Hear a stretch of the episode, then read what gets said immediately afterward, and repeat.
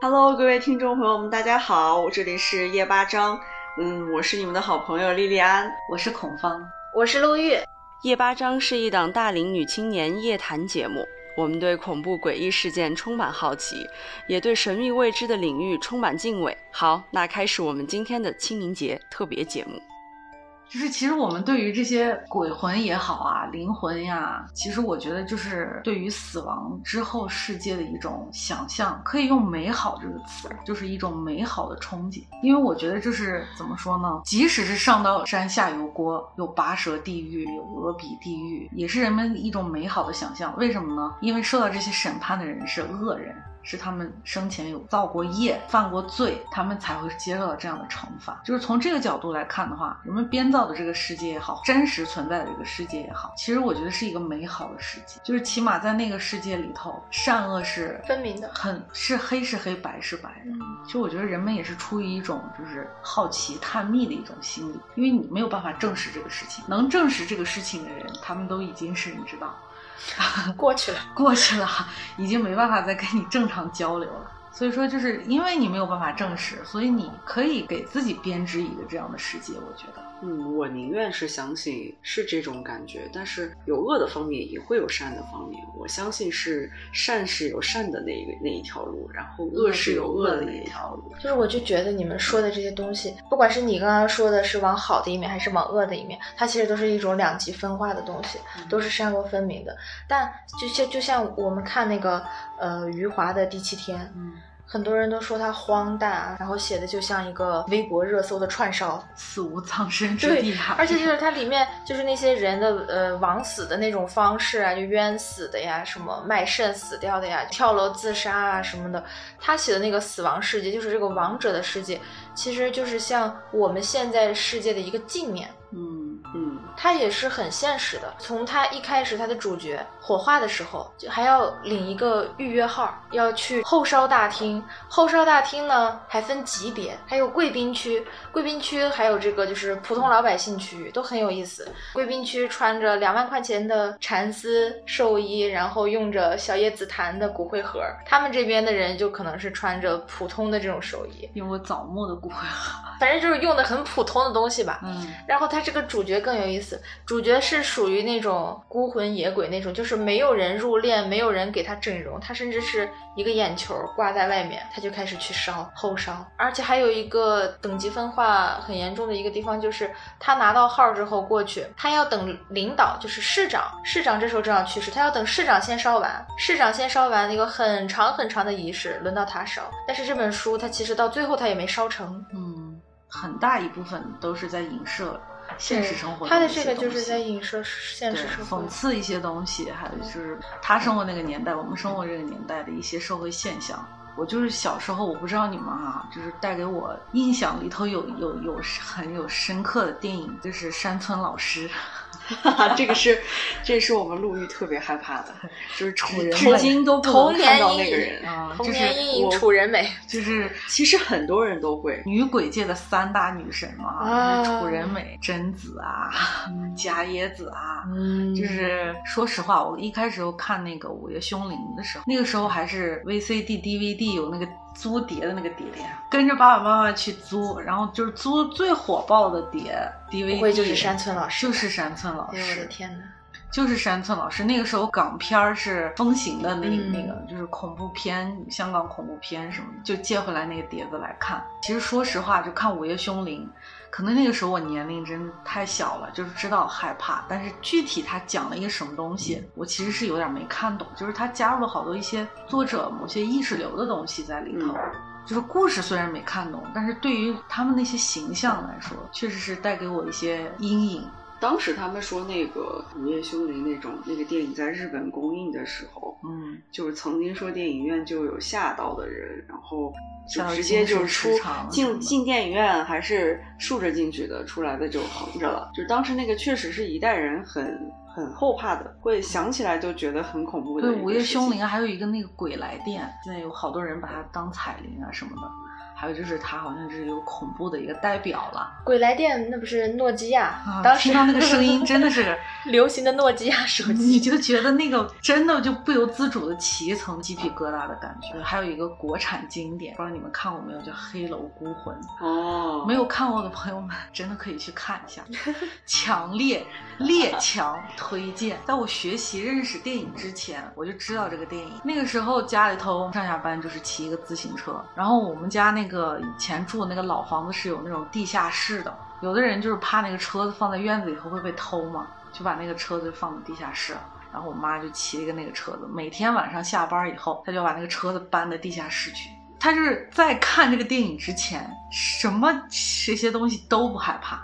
然后自从他看了这个这个《黑楼孤魂》以后，他有两年半的时间看到那个地下室都是绕着走。有一部电影居然能让一个人下两年半的时间。他都释怀不了，他都不敢去那个地下室。他别说去，他就是走到那个门，那个通往地下室楼道那个口，他都要绕着走，就是接近都不愿意接近。我就想说有多可怕，我就去看了，确实。就在那个年代，国产电影来讲的话，真的是一个，我觉得是我觉得是一个巅峰，一个里程碑式的东西。在我个人看来啊，嗯就是在表现恐怖的东西、恐怖元素上面来讲，还有就是它的故事情节来讲，在那个年代确实是一个具有开创精神的东西。当然，不能说它里面没有我们现在所谓的套路，或者是有也有一些模仿的东西存在。但是对于我们国产电影来讲的话，我觉得它是一个确实值得一看的电影。其实我看了山村老师之后，我印象中小时候那大概就是上小学三年级的时候，我还是跟小伙伴就是在我家也是租的碟一起看的山村老师。就看完之后也是有很长一段时间，具体多长时间我忘了，但是挺长一段时间的，我都不敢用家里头的那个马桶就坐便，哦，真的真的就就就没有办法安心的坐在上面。就裤子不等裤子提起来就想往外跑，不到那个不得不的时候，对对对对对去厕所。对对对对对。真的太恐你。们两个其实看那个那部电影是在就是租的碟嘛，但是我其实是在电影院，我是后面才看的，不是当时就是他出来的那段时间看的。就是那个电影院啊，它就是专门会有那种恐怖的那种包间，然后那个包间里面呢，大概也就只能坐个不到十个人左右。然后我们那天只去了以后呢，就发现上映的这个院线上的这些片子，我们都不感兴趣，于是我们就租了一个那种小房间，小房间，然后那个房间特别暗，就特别黑暗，而且没有灯，然后他就放那个呃山村老师，就是我们两个人就是拿那个手啊捂着那个眼睛，但是又想知道他到底演了点什么，然后就露出个指缝儿，然后啊不行了不行了不行了，就是就是那种，但是就是还是那种的状态下，你都是要把它看完的，嗯，你都还是想把它看完的，不像现在很多电影啊，你已经都能猜到他最后要以一种什么样的方式来吓你，嗯你就已经没有了当时那种去想要拿着手去捂住脸，然后露出指缝的那种冲动了。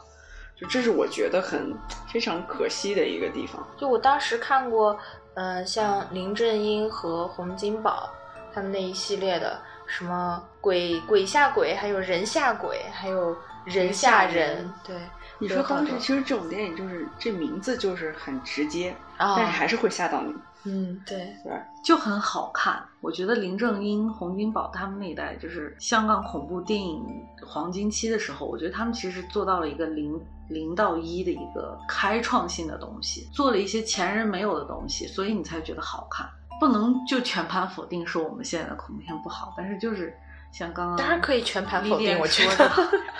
丽莲说就是这伤到了很多人。就吓不到你了。就我现在看那些恐怖电影，除了尖、除了叫、鬼吼鬼叫之外，没有什么东西是好像感觉就像当时一样，突然就能吓到我，就我就哎呀，有那样一下的感觉了。其实说到这个以后，就是有有一个挺经典的系列叫《死神来了嗯》，嗯，大家都肯定看过啊。对对，就是我觉得它这个概念，这个创意挺有意思。死神，它是感觉是一个人命收割机一样的一个、嗯一个存在，它是代表死亡的，它是代表另一个世界的一个主宰一样的东西。逃不过，嗯，它主宰人的死亡和死亡时间和死亡方式，就这个事情，就是可能对应于我们中国的比如说勾魂的牛头马面啊，嗯黑白无常啊什么的，嗯就好像是感觉有人在主宰、在控制这个东西一样。有一句话叫“阎王让你三更死，谁敢留人到五更”嘛。但是这个就让我想到了一个，让我想到一个反例，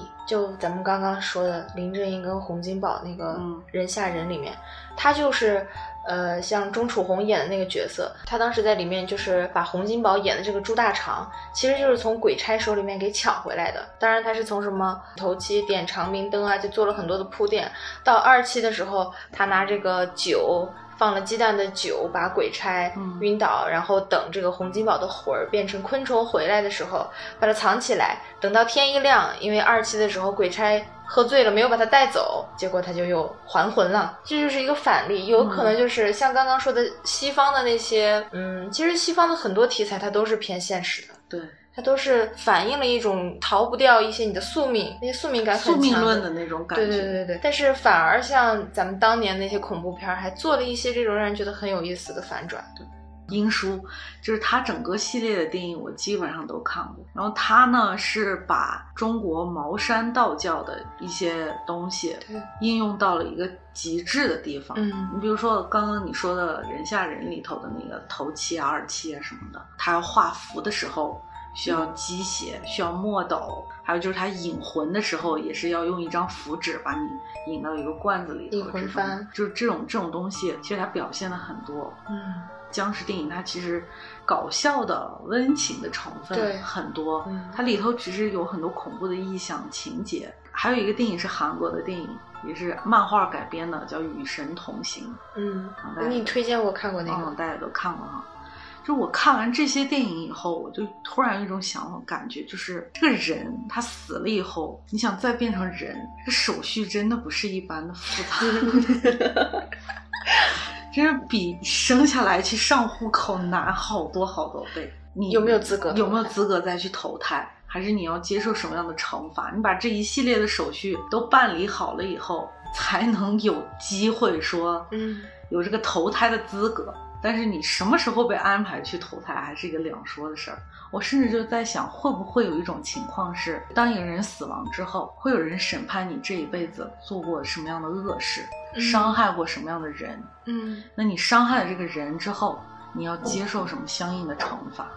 但是关于这个投胎的事情，就是在佛法上面，它有分成三种人：极善、极恶，还有中间人，还有中间的这部分。就可能是你生前就一直在拜佛修行的这类型的人，而且是做了很多的善事，每天行善，去世之后会直接去往这个极乐世界。嗯但是像极恶的人，他也会是立刻在你死亡之后，你的灵魂就去到了地狱。然后中间的这部分人，他们才是有资格投胎什么的。但同时还有一个条件是，必须要在四十九天之内给他们超度或者是做法事，他们才能去投胎。就是中间这一部分人。对，还有一个很有意思的说法，我有看到，当你在怀孕十个月的时候，你肚子里面的这个孩子，这个肉胎，它这个形态可能是一样，但是它这个里面的这个灵魂，它可能不是同一个人，嗯甚至可能是两个、三个都来过，怎么样？最后留下的是谁？哎，你这样一说，我就想起来一个电影，舒淇演的叫《见鬼》，发生的场景是在泰国，是怎么呢？就是她因为某一些不开心的事情选择了自杀，但是她并非真的想去死，于是她就留了一张纸条说，请什么什么时候来救我。她有一个什么客房服务吧，她预定了一个，就把他及时救下来了，他没死成。但是他是经历了死亡的事情，突然有了一个超能力，就是能够看到别的世界的一些生物，就感觉好像是开了天眼一样，嗯他就能看到了。然后她就怀孕了，她就在那个医院里头，她看到了另外的一个准备生产的孕妇，准备推到产房去生产，他们就是在同一个电梯里头。这个电梯里头除了他们这几个活人之外，就还有一个看起来很丑恶。很恐怖的一个鬼一样的东西蜷缩在那个电梯的角落里头，然后他就很害怕。然后最后其实是怎么呢？就是说一个人在怀孕的时候，在她生产之前，这个人肚子里头的这一团，它只只是一团肉而已，嗯就是他是没有灵魂的。嗯就是在她准备生产的时候，比如说这个人轮到她去投胎了，就是在生下来那一刻，嗯他的灵魂附进去，然后他的所有的记忆也好，前世的种种，就给他清零了，以另外一个重新洁净的灵魂附着在这个肉体上这个小 baby 身上，而一个全新的人来来来来出现在这个世界。其实，在那个林正英的电影里头有吗？可能电影名字有混淆啊，因为有僵尸先生、新僵尸先生、英美道人什么的，就是和那个吴君如。演的一个一个电影里头，就是他们是供奉阴灵，在佛龛里头有几十个那样阴灵，他有善良的阴灵，他有恶的阴灵。这个恶的阴灵是怎么产生的呢？是他经过无数次想要投胎，但是都被他妈妈三番五次的打掉，他不能做人，然后他就变成了一个邪恶的一个一个一个灵魂。然后这个电影最后的时候，就是呃一个女人要生产，他们就把这群阴灵叫到跟前说：“你们谁想要投胎啊？”然后这些小朋友就说：“我想，我想，我想。”然后他就看到有一个小朋友就没有跑到跟前来，而去在那儿荡秋千，说：“那就你啦。”他就把这个小孩儿，这个婴灵的这个灵魂，他就带到这个孕妇身边，他就化作了一个一缕青烟也好，还是一个别的形态也好，钻的那个妈妈的肚子里头，然后这妈妈就生产，生出来个大胖儿子。这种可能和你说的那个是嗯一样的那种情况。这其实是电影里面或者一些书籍上面看到，但是实际上你们真的相信这种事情吗？灵魂不灵魂，我我在我看来我是。我不能说我相信他，但是我非常愿意相信他。哦，因为我觉得这是一个一个美好的寄托，一个憧憬。不管怎么样，你的生命总会有一个尽头，不可能长生不老。那你说到这个，就有例子是他的意识里面，他保留了上一世的记忆。就比如说，他上一辈子是医生，或者是他上一辈子做的工作，或者是他做的事情，跟这辈子毫无关系、毫无关联。他周围也没有这样的人。但是他就会残存当时上一世他的这个职业的一些记忆，嗯，还会有这种真实案例。我觉得这些都是高能人士 才能有的经历，就这个好神奇，嗯，就还还能有这种记忆，就是我真的是觉得这种是有那种特殊际遇，或者是你修炼什么东西，就像是金蝉子转世的那那种级别的人物，因为就是肖哥嘛啊，肖哥。是，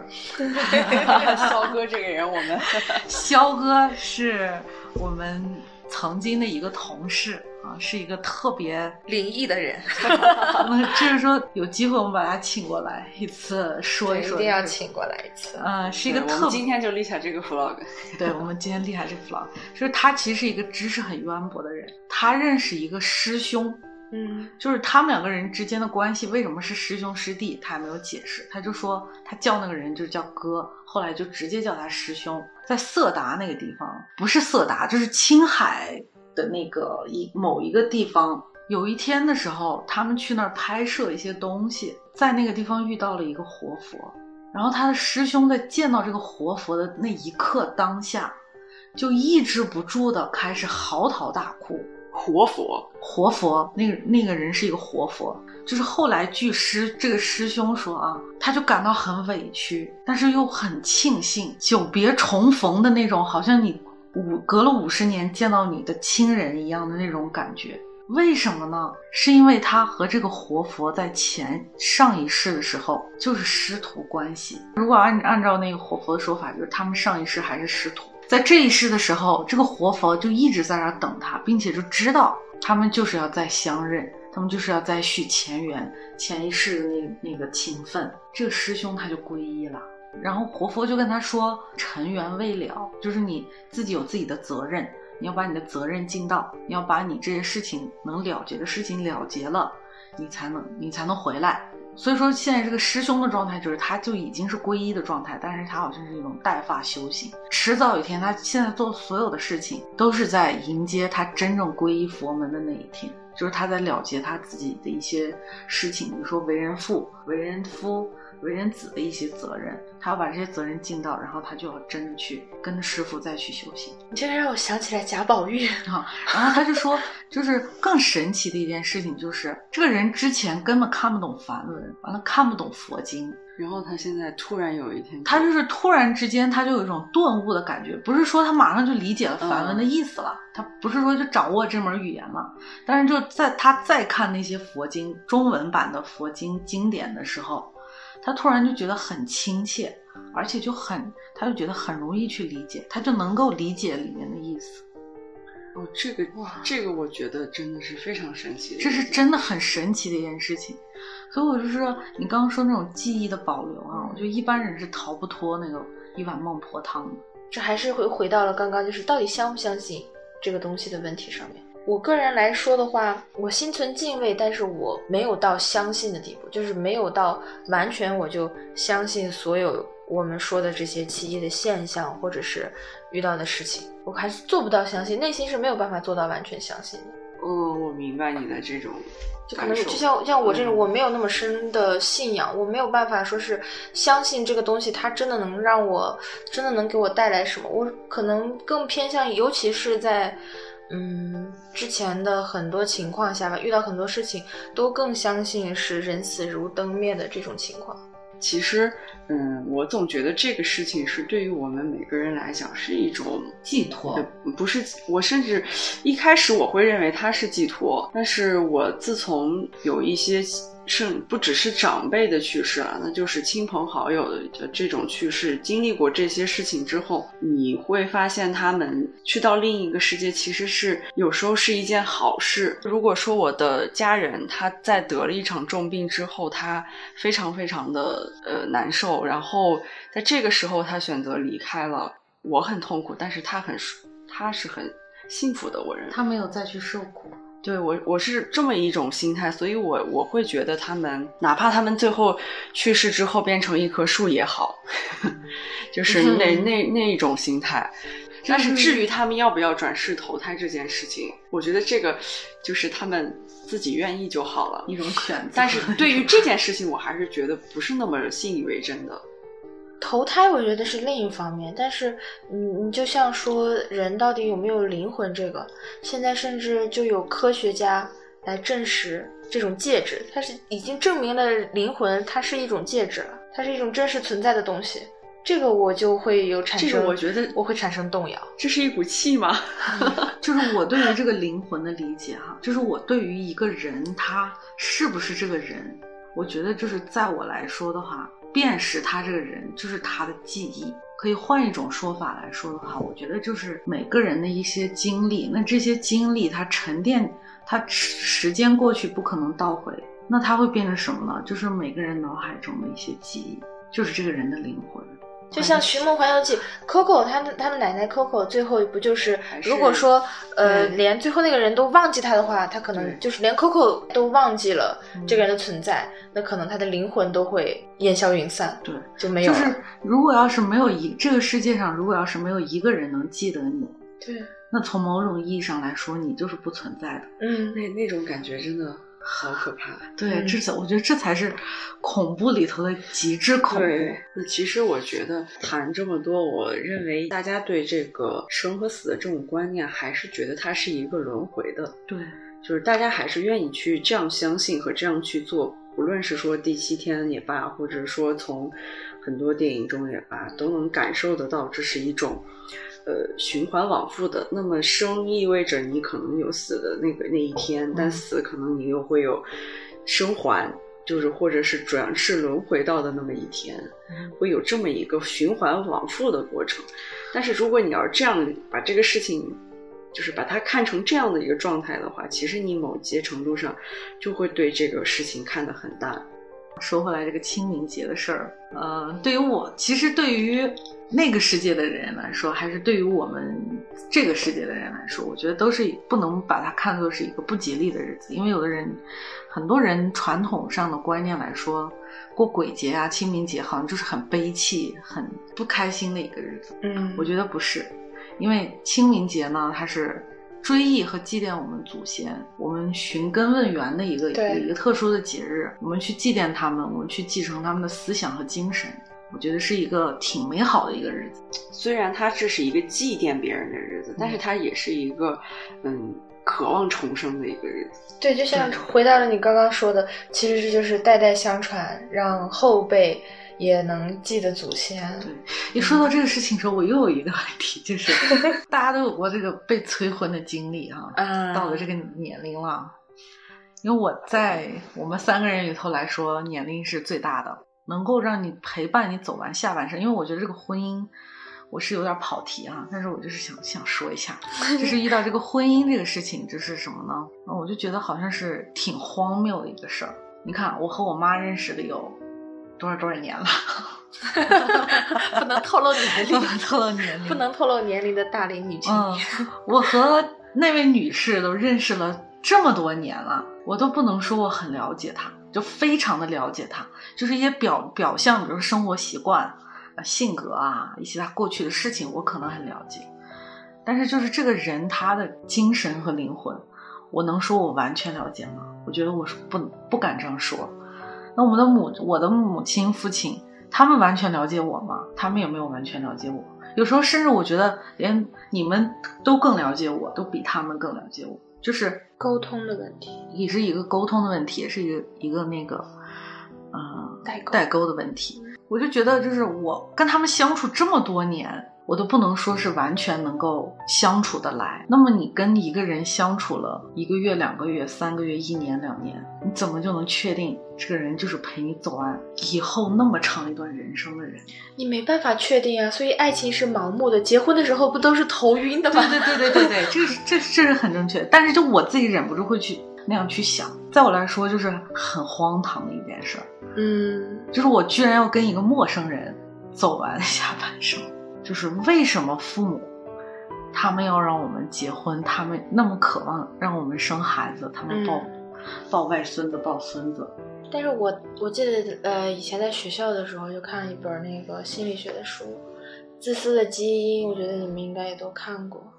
它里面就说，父母生育子女，它的作用。有很大一部分，当然就是不会有父母说是我就干干脆脆的承认我生育你，或者是我是为了传承我的意识，我是为了呃，就是让你继承我的一些什么东西。但是从潜意识里面，人类就是这样过来的。嗯嗯，对，这其实也是嗯某一种的生命的延续嘛。对，再一个就是我们的节目主要讨论的宗旨是，不能说宗旨吧，就是有一个大的范围框架，我们可以随便聊，就像今天。胡七八说，想到什么说什么，这是一个娱乐自己、娱乐大家的过程。我们三个人就是对于这个东西也是有一个偏好的吧，嗯，就是对于恐怖，不能，我觉得恐怖有点狭义了。对，但是我我觉得虽然我们讨论的是生生死死、神神鬼鬼的东西，我们最后都会把它回归到其实是一种敬畏生命的一个一个这样的一个东西上。就是我们虽然讨论这个，其实我们是很爱热爱生活的人。尤其是我，就很喜欢去研究或探索一些神秘的神秘的东西，神秘的东西就是充满好奇心。对，或者是大家就可能想不通的东西，大家就拿出来聊一聊。未来我们还会有很多频道会上线。对，我们先预告一下，可能还会有一个叫“百合夜读”的环节，就是不算广告的广告，做一下广告啊！欢迎大家关注我们公众号。对我们特别希望就是能大家一起